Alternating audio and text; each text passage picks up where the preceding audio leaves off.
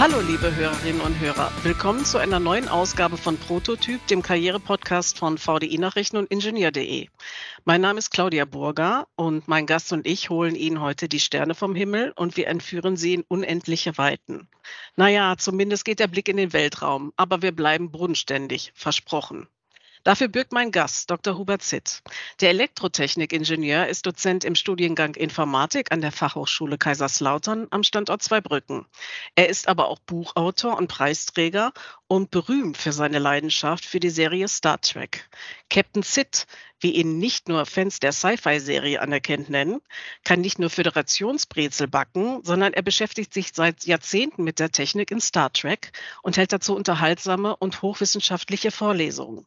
Wie es dazu kam und ob wir uns jemals beamen werden können, darüber möchte ich heute mit ihm sprechen. Ganz herzlich willkommen, Dr. Hubert Zitt. Ja, schönen guten Tag, Frau Burger. Schön, dass Sie äh, Zeit gefunden haben. Herr Dr. Zitt, es geht ja bald los. Im Dezember, ähm, jetzt in den nächsten Tagen, gibt es die erste Präsenz-Star Trek-Vorlesung wieder äh, nach den ja, Corona-Jahren. Wie geht es Ihnen damit? Haben Sie es vermisst? Ja, schon. Also diese Online-Vorträge zu Weihnachten, das war natürlich schon gut, dass sowas geht, aber es ist einfach was anderes. Wenn man gewohnt ist, auf einer Bühne zu stehen und man bekommt Feedback, man sieht den Leuten, man sieht die Leute und man, man erkennt an ihren Augen, dass ein Gag ankommt, das ist was ganz anderes, als jetzt irgendwie in eine Kamera zu sprechen. Also ich freue mich sehr drauf. Mhm. Werden Sie volles Ornat tragen? Also die Uniform?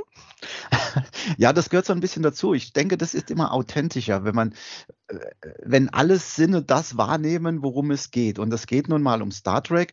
Und ähm, ich habe die Erfahrung gemacht, ähm, dass selbst in Kreisen, wo es keiner erwarten würde, also ich sage jetzt mal, äh, so, ich war mal in der Bundesdruckerei, äh, wo da waren alle natürlich hier irgendwie in, in Krawatte mit Krawatte und, und, und, und Anzug. Und ich war der Einzige in Bund. Und das hat eben die, die Stimmung sofort aufgelockert. Und ähm, das, das, das war so der späteste Zeitpunkt, wo ich gedacht habe, ja, man kann damit auch kommunizieren. Man kann mit Kleidung kommunizieren. Die Stimmung war ein, eine sehr angenehme ab diesem Zeitpunkt, wo ich da mit Captain Kirk Shirt gekommen bin. Und das hat sich die ganze Veranstaltung hin äh, eigentlich gehalten. Und ähm, deshalb ja, werde ich da schon irgendwie in angemessener Kleidung erscheinen. Okay, prima. Äh, haben Sie eigentlich schon als Kind gewusst, dass Sie Ingenieur werden wollen? Hm, das ist eine schwierige Frage. Aber ich glaube, ich bin so ein bisschen als Ingenieur auf die Welt gekommen. Also ich, mich hat das schon als Kind sehr fasziniert, alles, was mit Technik zu tun hat, wenn es geblinkt hat, wenn man viele Schalter gehabt hat und sowas. Das hat mich schon immer sehr fasziniert und auch inspiriert. Und dann Star Trek lief ja 1972 in Deutschland an. Und das war für mich dann auch so schon so, ein, so eine Initialzündung, wo ich dann gesehen habe, was Ingenieure alles können. Der Scotty war mein großes Vorbild, der konnte alles reparieren. Und äh, ja, ich glaube, ähm, Star Trek hat einen Teil dazu beigetragen, aber ich war als Kind schon technikaffin. Mhm. Und trotzdem, oder ist vielleicht jetzt falsch formuliert, aber Sie haben die Hochschullaufbahn eingeschlagen. Sie sitzen nicht irgendwo und tüfteln, sondern Sie sind Dozent an der Uni. Warum haben Sie das getan? Nun, das hat sich ergeben. Ich, äh, also irgendwann ist in meiner Jugend in irgendeinem Jugendheim, da wusste ich noch nicht, was ich so werden will, ist das Wort Elektroingenieur gefallen. Und dann habe ich darüber nachgedacht und habe gedacht, ja, also das war für mich so, so der Punkt, wo ich gesagt habe, für mich ja, genau, Elektroingenieur. Das ist das, was ich werden will. Da war ich noch auf der Realschule und dann war der nächste Schritt klar, Fachoberschule, Elektrotechnik, Fachhochschule, Uni, Promotion. Das hat sich dann natürlich alles nach und nach ergeben. Das war nicht von Anfang an geplant. Aber ähm, ja, hat mir Spaß gemacht und es hat mich immer begeistert, ähm, die Welt der Elektrotechnik zu verstehen. Mhm. Ist es Ihnen eigentlich von vornherein ja einfach gefallen, vor großen Gruppen zu sprechen und also sich zu präsentieren oder mussten Sie das auch erst lernen? Na, das muss, glaube ich, jeder lernen. Der, das erste Mal, dass ich vor einer Gruppe gesprochen habe, war in einem Volkshochschulkurs, den ich damals gegeben habe über MS-DOS. Also ich war derjenige, ich war der Jüngste und gleichzeitig äh, der Dozent für, für diesen Volkshochschulkurs. Und ähm, da weiß ich noch, habe ich das erste Mal vor Leuten gesprochen. Das waren zwar nur 15 Leute, ähm, denen ich da irgendwie erzählt habe, wie ein Rechner funktioniert. Ist auch schon sehr lange her. Aber dann gewöhnt man sich dann irgendwie dran und ähm, ja, dann irgendwann war ich dann an der Hochschule, irgendwann habe ich diese Vorträge begonnen und dann kommt der Punkt, wo es keine Rolle mehr spielt, ob ich jetzt vor zehn Leuten, vor 100 oder vor 3000 spreche. Ah ja, okay. Ähm, Ihnen macht ja offensichtlich die Vermittlung von Wissen Spaß. Das merkt man ja. Ähm, was treibt Sie an? Also ich denke, wenn man, wenn man meinen Beruf ausübt, also man an einer Hochschule will man ja interessierten jungen Leuten irgendwas beibringen. Und wenn man sich sozusagen dafür berufen fühlt, dann macht das einfach Spaß, äh, mit solchen motivierten Leuten zu arbeiten, zu sehen, äh, ich kann mein Wissen weitergeben an die nächste Generation. Und bei Star Trek ist das jetzt natürlich auch nochmal eine ganz besondere Geschichte, weil es da ja nicht nur um die reine Wissensvermittlung geht, sondern wir vermischen ja ähm, Wissenschaft mit Spaß und das führt ne, dann dazu, dass es also nochmal mehr Feedback gibt. Also die Leute kommen und sagen, ich habe heute wirklich was gelernt und es hat Spaß gemacht und das ist doch toll. Mhm. Sie haben ja auch einen Preis bekommen, 2007, den Preis für herausragende Leistung in der Lehre, den Lehrpreis des Landes Rheinland-Pfalz. Was bedeutet Ihnen das? Also das war für mich natürlich eine große Anerkennung, dass das, was ich ähm, in meinem Beruf mache, ja geschätzt wird, sowohl von den Studierenden, denn über die lief das ja, ja zunächst, dass die ähm, eben eine Evaluierung ähm, ja, da gab es eine Evaluierung, äh, welche, welche Lehrkräfte äh, gefallen euch da am besten. Da habe ich nicht so schlecht abgeschnitten. Und dann ging das natürlich in eine Jury. Und diese Jury hat ja nicht nur die Bewertung der Studierenden sich angeschaut, sondern auch meine Skripte, die da online stehen und die Tatsache, dass ich wohl Bücher geschrieben habe und ähm, wie ich mich überhaupt präsentiere in den in den Medien. Und das hat dann wohl alles in allem dazu geführt, ähm, ja, dass ich diesen, diesen Preis für ja, besondere Leistungen in der Lehre in der, im Fachgebiet Ingenieurwissenschaften bekommen habe. Mhm. Trotzdem nochmal die Frage, hätten Sie sich auch eine andere Karriere vorstellen können? Also, wenn ich so drüber nachdenke, es war nicht von Anfang an klar, dass ich Ingenieur werde. Aber nochmal, als dieser Begriff e-, Elektroingenieur gefallen ist, waren die Weichen gestellt. Da war, da gab es kein, keine Alternative mehr. Das war für mich dann der Weg, den wollte ich gehen und ich bin ihn dann auch gegangen. Also mhm. vielleicht hätte ich auch irgendwo als Elektriker oder irgendwo in der, in der Industrie, in der Entwicklung oder so landen können, aber ähm, es war schon diese Sache Elektrotechnik, die mich fasziniert hat. Mhm. Was raten Sie eigentlich jungen Ingenieurinnen und Ingenieuren, äh, wie sie an ihre berufliche Laufbahn herangehen sollen? Naja, vor allem über den Tellerrand schauen. Also nicht nur, das Studium ist für mich nicht nur jetzt Vorlesungen und Prüfungen, sondern da ist ja sehr viel mehr. Und das ist ja in der letzten Zeit durch die Pandemie ein bisschen verloren gegangen, dass man, dass ein Studium ja auch da, ganz, dass ein ganz wichtiger Aspekt des Studiums ja ist, dass man menschliche Kontakte mit Gleichgesinnten irgendwie knüpft, dass man sich austauscht, dass man zusammen ein Bier trinken geht, dass man über, über das, was man studiert, diskutiert und, und auch ganz viel dann eben ähm, auch darüber hinaus blickt. Also wenn ich jetzt Elektrotechnik oder Informatik studiere, dann kann ich mich auch mal für Kunst oder sonst irgendwas interessieren und darüber mit den Leuten reden. Also das ist für mich der Weg, dass man eben nicht nur so, so fachspezifisch äh, äh, seinen Weg geht, sondern dass man ähm, andere Dinge auch annimmt. Wir bieten an der Hochschule zum Beispiel Abendvorträge im Rahmen des Studiums Generale an und da kommen unterschiedliche Referenten, ob das Astronauten sind, Wissenschaftler, manchmal ist es auch was Geisteswissenschaftliches, ähm, Psychologen, Physiologen, ich weiß nicht was alles, ähm, Astro Astronomen und wie sie alle heißen und äh, dass man sich eben dafür auch interessiert. Und das erweitert den Horizont und dann wird man in seinem eigenen Metier auch besser. Mhm. Was war für Sie eigentlich so der Auslöser, sich mit dieser Technologie, die in Star Trek oder Raumschiff Enterprise, wie es ja bei uns dann hieß, ähm, dargestellt wird, sich damit richtig zu beschäftigen und zu gucken, was kann davon wirklich stimmen? Mhm. Ich war Student an der Uni in Saarbrücken und dort gab es eine Weihnachtsvorlesung von einem Chemiker. Und jetzt hatte ich nichts mit Chemie zu tun, aber die Art und Weise, ähm, wie das damals gelaufen ist, also wir wir machen die letzte Vorlesung im Jahr, machen wir zu etwas Besonderem. Wir machen keine klassische Chemie, sondern wir lassen Flüssigkeiten leuchten oder oszillieren oder wir stellen Gold her. Und alles natürlich wissenschaftlich irgendwie auch äh, belegt. Und diese Art der, der Wissensvermittlung hat mich so begeistert, dass ich da hingegangen bin zu diesen Weihnachtsvorlesungen jedes Jahr, ohne dass ich irgendwas mit Chemie zu tun hatte. Und dann war ich irgendwann selbst an einer Hochschule und dann ist mir das wieder eingefallen. Und dann habe ich eben meine, meine Vorliebe für Star Trek kombiniert mit dieser Idee Weihnachtsvorlesung.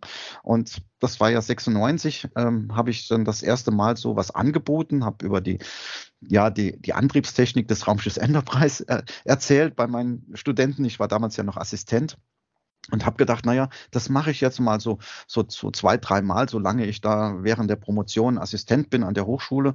Und dann ist dieser Abschnitt in meinem Leben vorbei.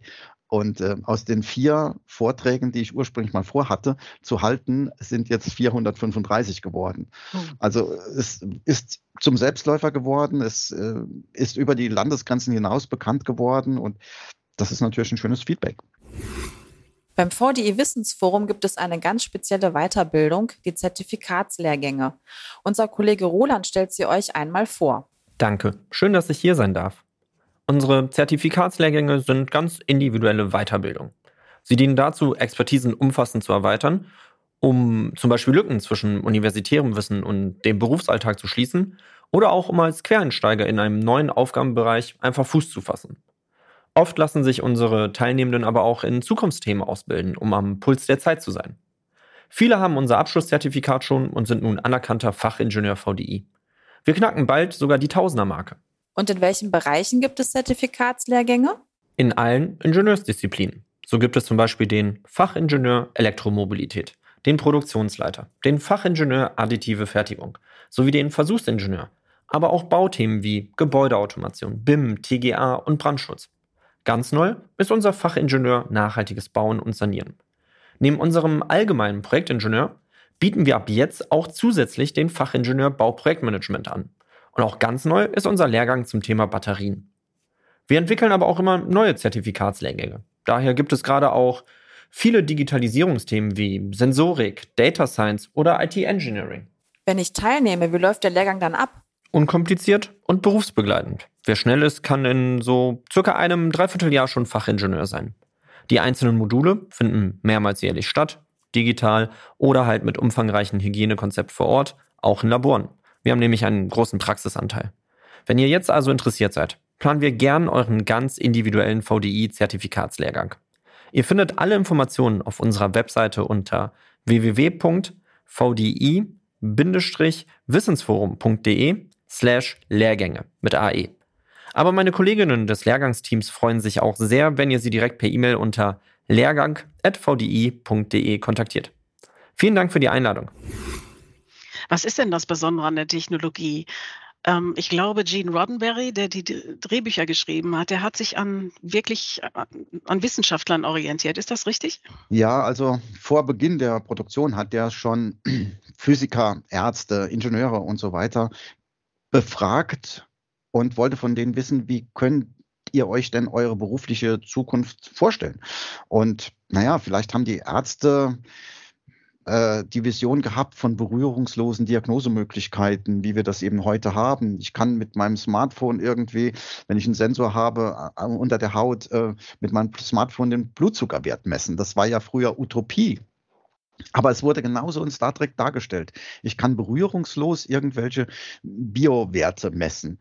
Ähm, die Physiker haben vielleicht geträumt von Kommunikationsmöglichkeiten, wie wir sie heute haben. Die Ingenieure von, keine Ahnung, von Raumschiffen und, und Antriebstechnik. Auf jeden Fall hat er diese Ideen gesammelt und hat sie eben in, seinen, ähm, in seiner Fernsehserie äh, dargestellt. Möglichst mhm. wissenschaftlich korrekt. Vielleicht können Sie so ein bisschen noch was zu der Technologie sagen oder zu den Produkten und der Technologie. Ähm, was ist denn Wahrheit geworden? Also es gibt ja so ein paar Produkte, da denkt man jetzt, hui, Das, das kenne ich aus Raumschiff Genau. Enterprise. Genau. Und das fängt an bei Türen, die sich automatisch öffnen. Sowas gab es in den 60er Jahren noch nicht. Ähm, heute ist das ja Standard geworden. An jedem Supermarkt haben wir Türen, die sich automatisch öffnen. Ähm, dann haben die damals mit Computern gesprochen. Das hat zwar jetzt ein bisschen länger gedauert, aber das machen wir ja heute auch. Ähm, die Computer haben Musik gespielt. Einfach dadurch, dass man sagt, Computer spiele Musik, dann ist das passiert. Touchscreens. Ähm, Diskettenlaufwerke wurden gezeigt, bevor sie erfunden waren. Sowas wie Laptops. Mhm. Ähm, naja, und also diese Liste lässt sich beliebig weiter, äh, weiterführen. Ähm, das sind also ganz viele Dinge, die ja, wenn man so will, ins 23. Jahrhundert prognostiziert wurden und die sehr, sehr schnell Realität geworden sind. Mhm. Der Klassiker ist natürlich das, das Handy. Ja, der Ja. Captain Kirk hatte ja seinen Kommunikator immer dabei, aber den haben wir ja schon überholt. Und, und genauso die Diskette auch. Also die Diskette war noch nicht erfunden. Captain Kirk hat so ein Ding da in einen Computer gesteckt oder, das, oder Mr. Spock. So, dann ist die Dis- Diskette erfunden worden. Mittlerweile ist, schon, ist sie schon Vergangenheit. Mhm. Und ähm, das ist doch, das zeigt doch, dass die sich also wirklich Gedanken gemacht haben, wie könnte die Zukunft aussehen. Mhm. Und Ja, das dann, ist sehr. wenn Ja, ich an dieser Stelle weitermachen kann. klar. Und dann sind da natürlich auch noch Dinge, die eben noch nicht Realität sind. Also Mhm. Beamen, Warp-Antrieb und so weiter. Da müssen wir vielleicht noch ein bisschen drauf warten. Vielleicht passiert es auch nie. Aber man kann doch zumindest so viel sagen, dass ganz, ganz viel von dem, was in Star Trek als technische Vision gezeigt wurde, eben schon Realität geworden ist. Ich stelle die Frage aber dann trotzdem nochmal ganz explizit. Werden wir uns beamen können? Also wir nicht mehr, Frau Burger, wir nicht, wir beide. Also das ist ganz sicher nicht in den nächsten 20, 30, 40 Jahren. Ähm, ob das jemals möglich sein wird, kann ich nicht sagen, denn es ist ähm, ja ziemlich schwierig, weiter als jetzt 10, 15 Jahre in die Zukunft zu schauen. Wenn wir jetzt 20 Jahre zurückgehen und ich hätte irgendjemand gefragt, wie stellst du denn, denn die, die Zukunft des, des Mobiltelefons vor, hätte derjenige niemals, niemals alles das genannt, was wir heute mit so einem Smartphone machen können. Und nur diese 20 Jahre haben uns so viel weitergebracht, dass es eben aus meiner Sicht unmöglich ist zu sagen, was wird in den nächsten 50, 60, 70 Jahren sein. Wir sind dieser Technologie Beamen ein bisschen näher gekommen ähm, mit der Quantenteleportation, dass wir also ähm, in der Lage sind, Informationen von Elementarteilchen zu übertragen auf andere. Aber jetzt nehmen wir mal an, das wäre irgendwann technisch möglich, irgendwelche Gegenstände tatsächlich auseinanderzunehmen und mit diesem Bauplan irgendwo anders wieder zusammenzusetzen. Dann stellt sich mir zwangsläufig die Frage, lässt die Natur zu, dass wir das auch mit Lebensformen machen können? Also für mich ist das nicht nur eine technische Herausforderung, sondern eine zutiefst philosophische Frage. Können wir Menschen ja töten? Das würde das ja bedeuten. Mhm. Sie wären ja dann nicht mehr da. Ich hätte sie zerlegt. Und dann, nur weil ich weiß, wie die, wie die Person vorher zusammengebaut war, dann wieder irgendwo anders zusammensetzen.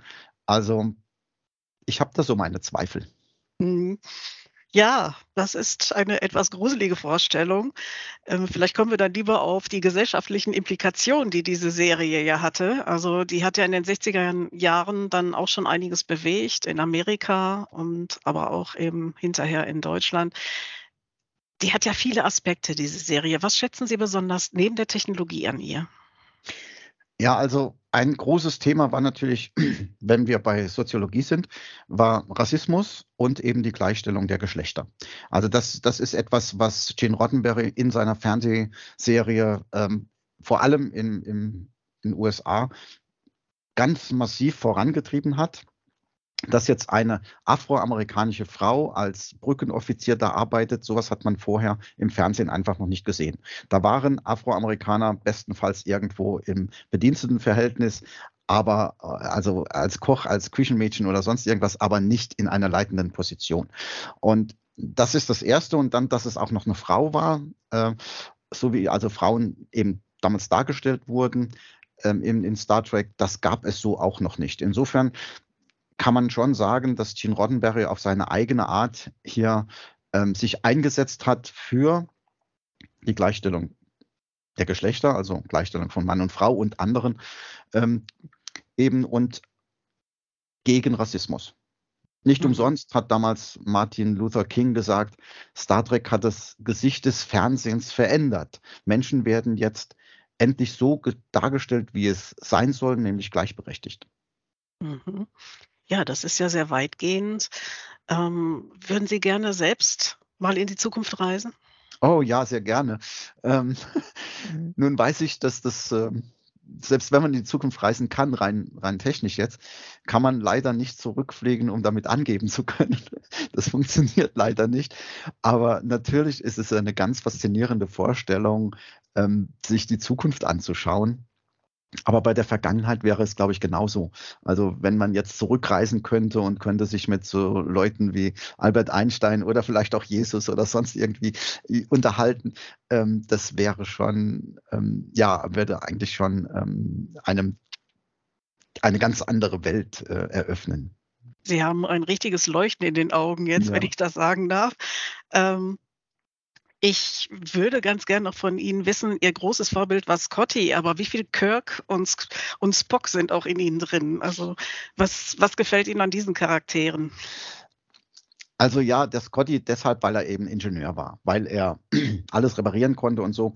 Aber ich glaube, wenn ich auf einem, auf einem, Raumschiff arbeiten würde, auf diesem Raumschiff, dann möchte ich eigentlich nicht nur im Maschinenraum sitzen, ähm, sondern ich würde mir vorstellen, so dass ich so eine Mischung wäre aus Spock und Scotty. Also wissenschaftlich beratend dabei, aber auch irgendwann mal, wenn was kaputt geht, äh, an dieser Stelle aushelfen. Und dass man natürlich als Captain hier ähm, ja die Leute mitreißt mit seinen Ideen, das gefällt mir auch. Genau das passiert mir ja eigentlich mit diesen Star Trek-Vorlesungen, dass ich Dinge initiiere ähm, mit diesen Weihnachtsvorlesungen und ohne falsche Bescheidenheit Leute damit begeistere, die dann einfach mithelfen, äh, ehrenamtlich. Also da hat sich ja eine Crew gebildet um mich herum, das muss man jetzt einfach mal so sagen, ähm, die denen einfach gefällt, was wir hier machen.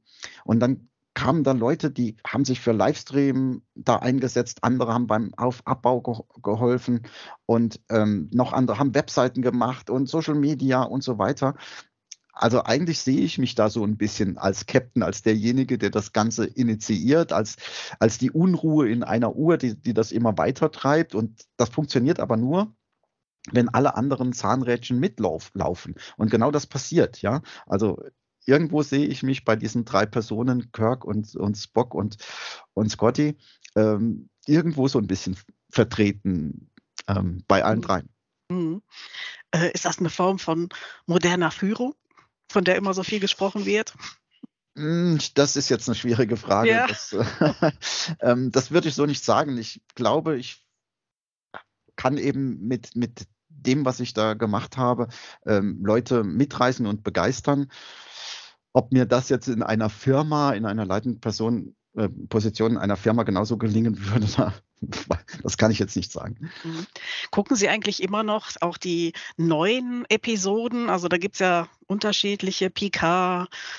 Äh, ich ja, weiß jetzt, ich kann sie jetzt gar nicht alle aufzählen. Sind Sie ja, immer ja. noch dabei? Gucken Sie immer noch und halten Sie nach folgter Technik Ausschau? Ja, und zwar deshalb, weil mich interessiert, weil, was in Star Trek jetzt Neues gezeigt wird. Denn genauso wie damals Picard ja neue technologische Dinge gezeigt hat in, im Vergleich zu Kirk, äh, werden ja jetzt ja in Discovery und, und Picard eben, also in der neuen Picard-Serie, ähm, auch wieder neue Dinge gezeigt, neue technische Visionen. Und das muss ja auch so sein, denn unsere reale Welt hat sich ja weiterentwickelt. Ich kann ja heute nicht mehr angeben mit einem Kommunikator, wie wir ihn bei Captain Kirk gesehen haben, wenn jeder in der realen Welt ein Videophon mit sich rumträgt. Also muss man ja ähm, aus der realen Welt das auch in die Science Fiction transformieren oder transportieren oder was auch immer. Ähm, und dann muss man etwas finden, mit dem man die Fans, vor allem die technikaffinen Fans, weiterhin an der Stange halten kann und inspirieren kann. Und danach, also nach diesen Gesichtspunkten, schaue ich mir dann die neuen Serien an. Gibt es da immer noch neue Dinge, die vielleicht genauso abgefahren sind wie damals in den 80er oder 60ern. Dinge, von denen wir gedacht haben, das erlebe ich nicht mehr. Und jetzt haben, jetzt erlebe ich es doch, was das Sprechen mit Computern zum Beispiel angeht oder Touchscreen, das gab es ja damals alles nicht, oder Flachbildschirme und, und so weiter. Wo stehen wir jetzt mit den neuen Serien? Und da sehe seh ich Dinge wie programmierbare Materie oder Gestensteuerung und 3D-Projektionen. Also, dass wir mit einem Gegenüber nicht nur wie wir beide jetzt am Bildschirm telefonieren, sondern dass wir den anderen dreidimensional vor uns sehen. Die ersten Schritte dazu sind gemacht und ähm, mich inspiriert also Star Trek nach wie vor. Mhm. Ja, 3D ist ja auch ein großes Thema. Es gibt ja jetzt auch das Metaverse, da sollen wir ja auch alle rein. Und ähm, was halten Sie von diesen Entwicklungen? Nun, ich bin, was, äh, was so diese Social Media Sachen angeht, nicht so wirklich affin. Also ich, für mich ist das mehr so eine, so ein Zeitfresser, als, als irgendwie was Produktives zu machen. Das muss jeder aber für sich entscheiden. Ähm, ich bin nicht vertreten in Facebook oder, oder sonst irgendwo, ähm, weil ich in der Zeit lieber in den Wald gehe und Pilze sammle oder neue Vorträge ausarbeite oder auf einer Bühne stehe und meine Gedanken an andere weitergeben. Also diese ganz, dieser ganze Hype, ähm, dass man alles, was man erlebt, irgendwie mit anderen teilen muss, der ist irgendwie an mir vorbeigegangen. Mhm. Ähm, haben Sie denn eine App fürs Pilze suchen? Nein. Sie erkennen die Pilze auch so. Haben Sie das hm. in Ihrer Jugend, Kindheit gelernt? Naja, ich bin mit anderen Leuten, die das gewusst haben, äh, mal durch den Wald gegangen und dann habe ich mir das so nach und nach angeeignet. Und ich sammle jetzt seit 40 Jahren Pilze und lebe noch. Insofern ist das ein guter Indikator dafür, dass ich mich ein bisschen damit auskenne. Ja, wunderbar. Herr Dr. Zitt, ich danke Ihnen ganz herzlich für dieses Gespräch. Es hat wirklich sehr viel Spaß gemacht. Und ähm, ich versuche mich an einem vulkanischen Gruß. Live long and prosper.